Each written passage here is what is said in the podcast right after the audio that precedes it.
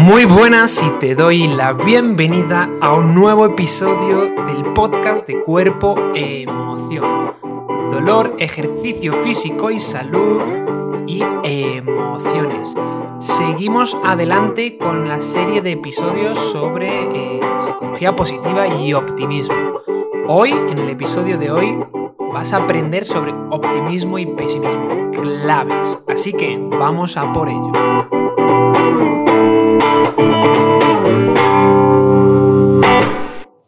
Buenas, muchas gracias de nuevo por estar al otro lado del podcast, escuchando, escuchando de nuevo cuerpo emoción.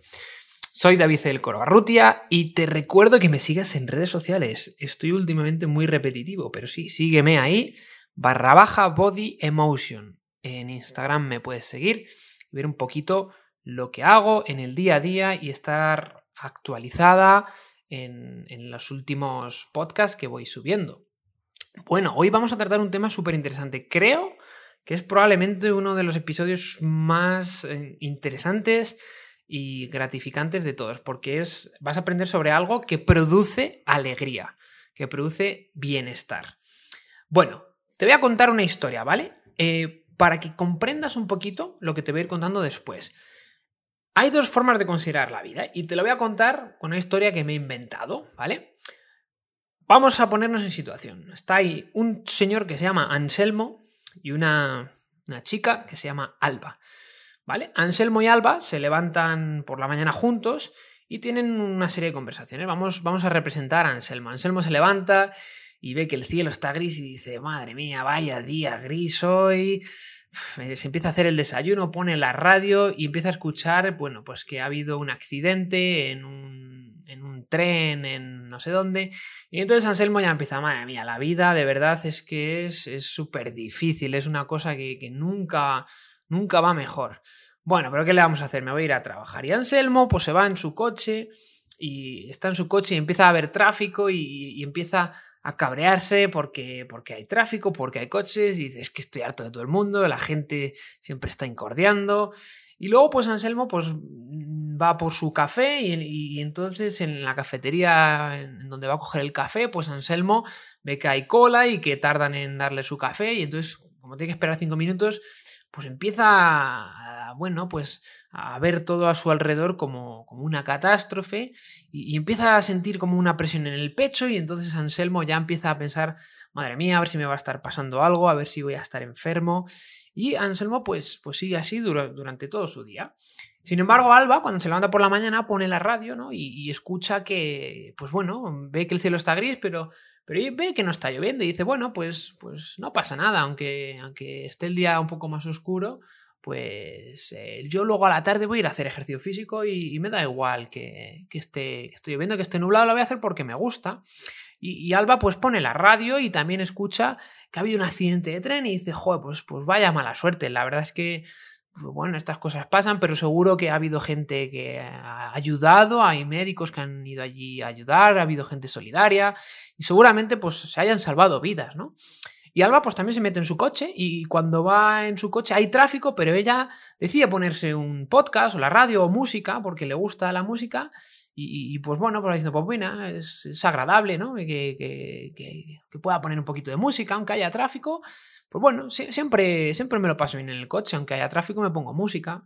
Y luego Alba pues se va por un café también y hay cola, pero en la cola pues se pone a hablar con, una persona que está esperando y, se ponen a hablar de bueno, del, del accidente este del tren y, y bueno, pues hablan un poco sobre lo que ha pasado y dicen que, bueno, que a lo mejor pues eh, estas cosas pasan, pero también hay cosas buenas en, el día a día. Luego han escuchado en las noticias pues, pues que nadie ha fallecido en, ese accidente de tren, que simplemente ha descarrilado un poco, pero iba el tren a, poca velocidad. Entonces, pues bueno, dicen que, que, podía haber sido peor y que no ha sido tan malo. Y entonces continúan así durante, durante su trabajo.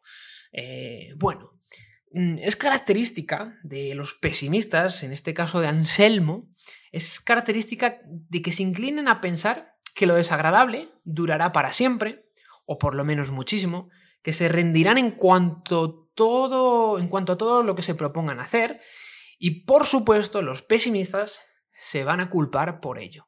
Los optimistas, en cambio, como Alba, y como en este ejemplo que te he contado de la vida diaria, también se enfrentan a los mismos golpes de este mundo, ¿no? A la enfermedad, a la muerte, a los rechazos, a los fracasos, a las circunstancias adversas y a pequeñas circunstancias del día a día que, bueno, tampoco son demasiado adversas, ¿no? Pero piensan de una manera completamente opuesta. ¿Y a qué me refiero con esto?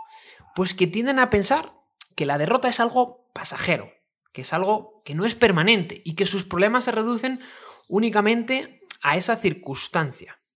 La gente optimista, pues no atribuimos los contratiempos a, nuestra propia culpa. La gente optimista no, no, se, no, no, se culpan por las situaciones adversas, ¿no? Sino que muchas veces lo achacan y lo achacamos a la mala suerte, mm, lo, ha provocado otro, o sencillamente suceden porque tienen que suceder y, eso, es, eso es algo que a lo mejor está fuera de nuestro control.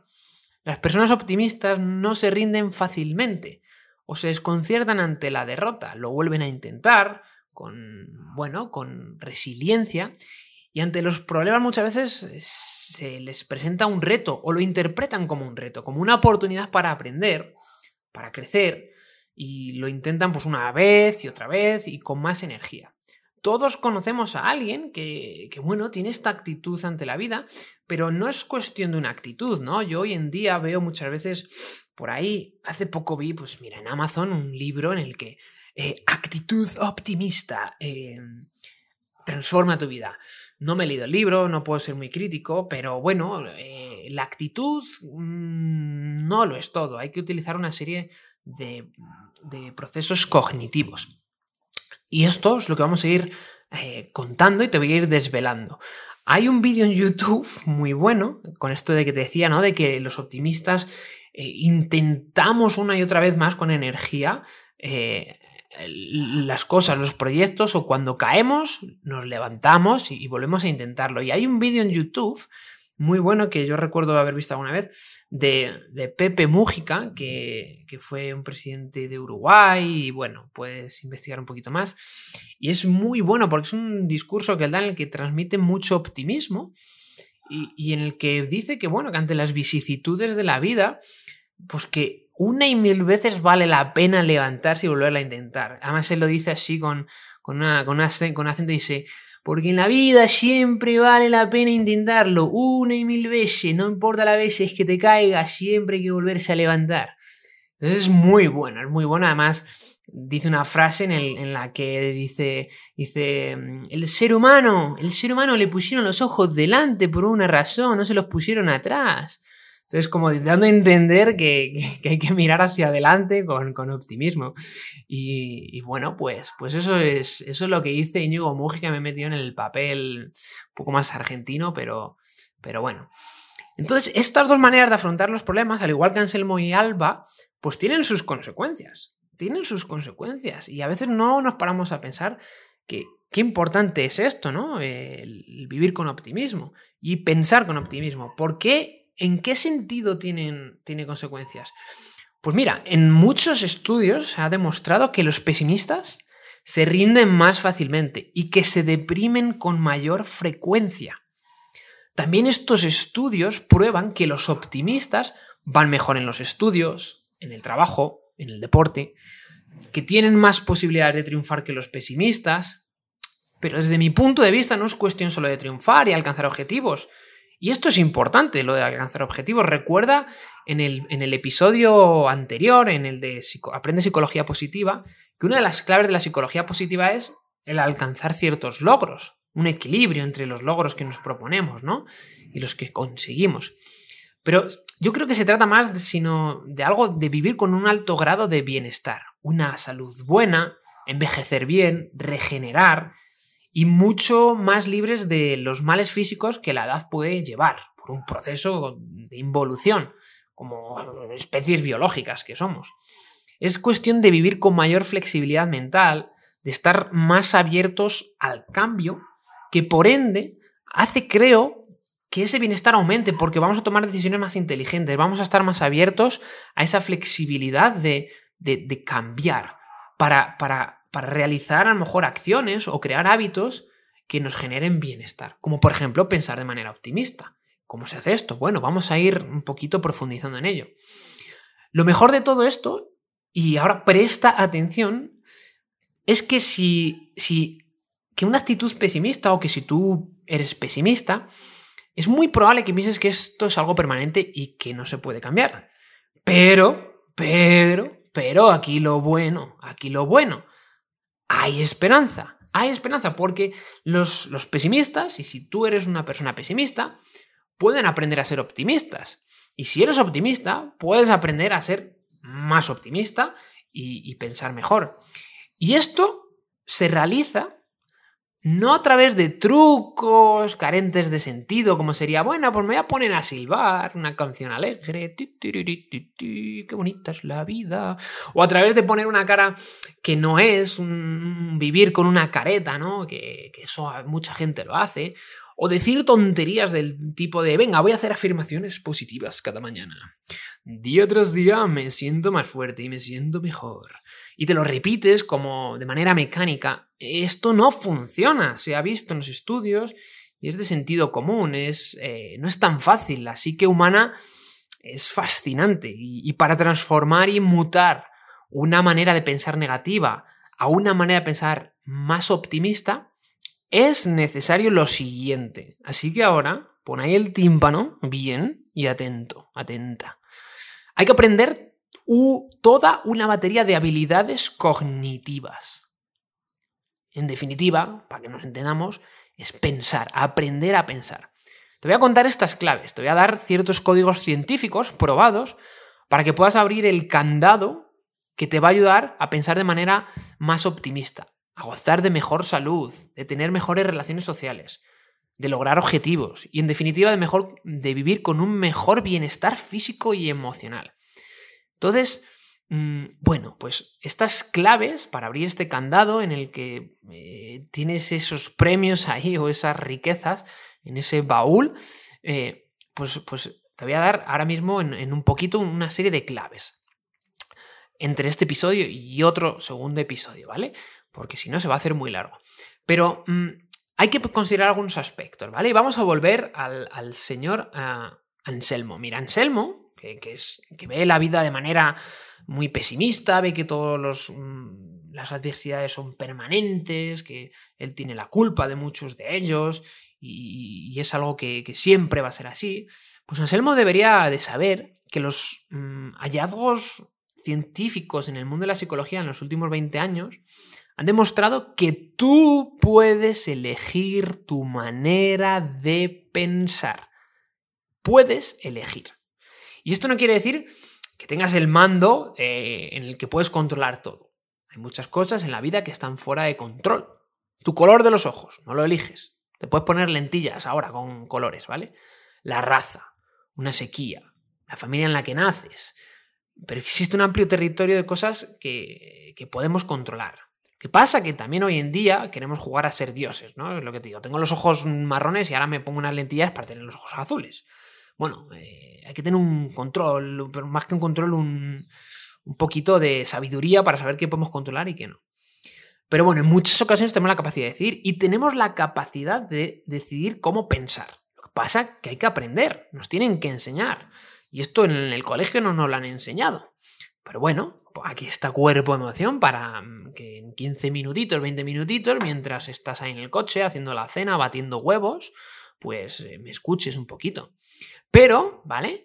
Tenemos la, tú tienes la capacidad de mañana, cuando te vayas de viaje al aeropuerto, estás en el aeropuerto, te vas a ir de vacaciones, tienes la capacidad de decir, ¿me compro una botella de agua o me compro una Coca-Cola? ¿Vale? Tengo la capacidad de decir, todos los días voy a reservar 15 minutitos para escribir algunas cosas que salieron bien en el día, o, tengo la, capacidad de decidir de estar frente a una pantalla al helado, ahí, con estímulos constantes visuales, con luces azules, bueno, pero por supuesto tenemos la capacidad de decir sobre nuestro modo de pensar. Y nuestras ideas y pensamientos no son simplemente reacciones frente a los acontecimientos, aunque a veces eh, reaccionamos ¿no? de manera muy reactiva, sin pensar, pero esto se puede reeducar, se puede reaprender.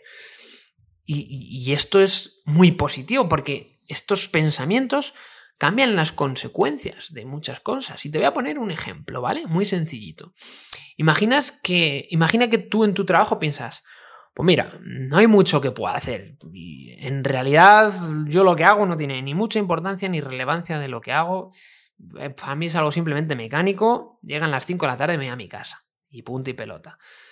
Bueno, pues si piensas de esta manera, es muy probable que tiendas a deprimirte más fácilmente y, que otras fuerzas tomen el control, que modelen tu futuro laboral y sobre todo en última instancia que te sientas mal con lo que haces.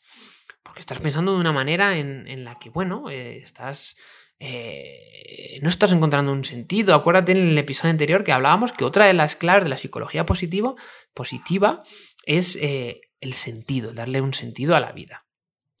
Pero aquí vamos a hacer una pequeña incisión, ¿vale? Una pequeñita incisión. Y es que a veces el pesimismo, un, pesimismo tenue, juiciosamente aplicado, puede y es útil. ¿Por qué? Porque si pensamos... Mm, mm, si pensamos a veces de manera juiciosa, pues podemos aprender, podemos eh, pararnos a pensar.